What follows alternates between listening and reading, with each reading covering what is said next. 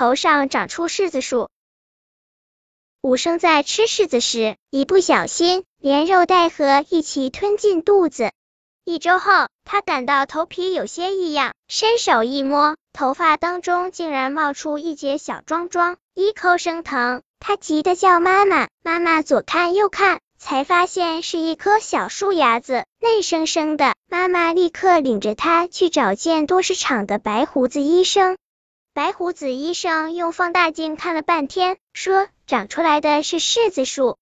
头上长出柿子树，武生觉得怪有趣，妈妈却吓得两眼发直，问有什么办法能把柿子树除掉。白胡子医生摇摇头，说他也是头一回见到。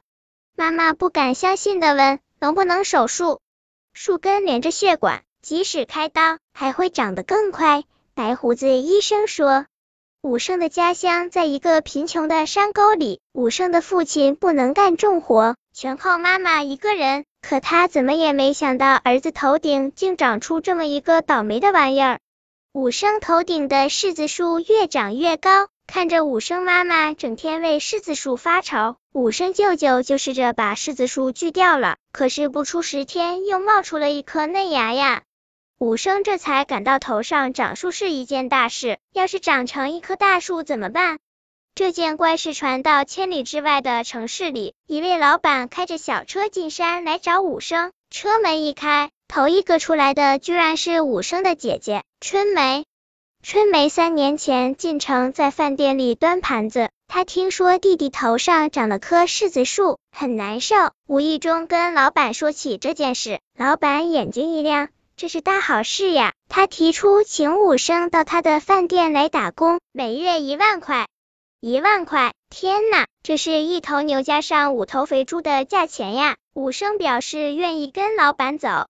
武生走的那天，海沧、妞妞都来送行。这些小伙伴因为家里穷，都辍学了。武生心里酸酸的。就这样。武生进了一座陌生城市里一家名叫“笑哈哈”的饭店，老板叫武生站在饭店门口，既当花束装点门面，又能迎送客人。听说“笑哈哈”饭店门口有个头上长树的孩子，人们都想一睹其人的风采。有个女记者来采访，还要武生对着镜头微笑，武生就努力的挤呀。结果却挤出一大把眼泪。女记者问他为什么流泪，武生本想说他想起了失学的小伙伴，话到嘴边又咽了回去，跟城里人说这些管什么用呢？第二天，全市的媒体都报道了武生和柿子树，老板的生意一下子变得出奇红火。夜里，武生梦里出现了海沧、妞妞，一觉醒来，他感到柿子树有些异样。奇怪，每片树叶上竟都出现一个人影子，是海沧和妞妞。他们正用闪着泪光的大眼盯着武生，好像在说：“我们都不上学了。”武生也流泪了。他想，等头一个月工资发下来，马上寄回去，给小伙伴们交学费。老板很快发现了树叶上的人影子。武生说：“我心里想谁，树叶上就会出现谁的影子。”老板听了，想了想说。你要想笑哈哈饭店，菜美价廉，天天光临，益寿延年。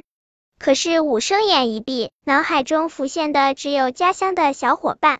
女记者又来了，武生把树叶上的故事说给她听。女记者摘了一片叶子带回去，处理成一张大照片，写成了报道，登在报上。报纸一出来。更多的人涌向笑哈哈饭店，不是来就餐的，而是要资助山里读不起书的孩子。老板瞪着武生说：“是我花钱雇你来的，你怎么自己做把牛煮了？”武生想解释一下，但是老板开口就辞退了武生。武生听后扭头就走，走到街心公园花坛边停住。顿日翠引来无数人围观，武生开始使劲想念不起书的山里伙伴，只要他想到哪个，头顶的树叶上就会出现哪个孩子的模样，他就跟围观的人讲一段让人揪心的故事，人们被感动着，把钱往武生口袋里塞。武生心想，等到钱多了，他就回山里去。不知为什么，武生突然觉得头上长棵柿子树真好。本篇故事就到这里，喜欢我的朋友可以点击订阅关注我，每日更新，不见不散。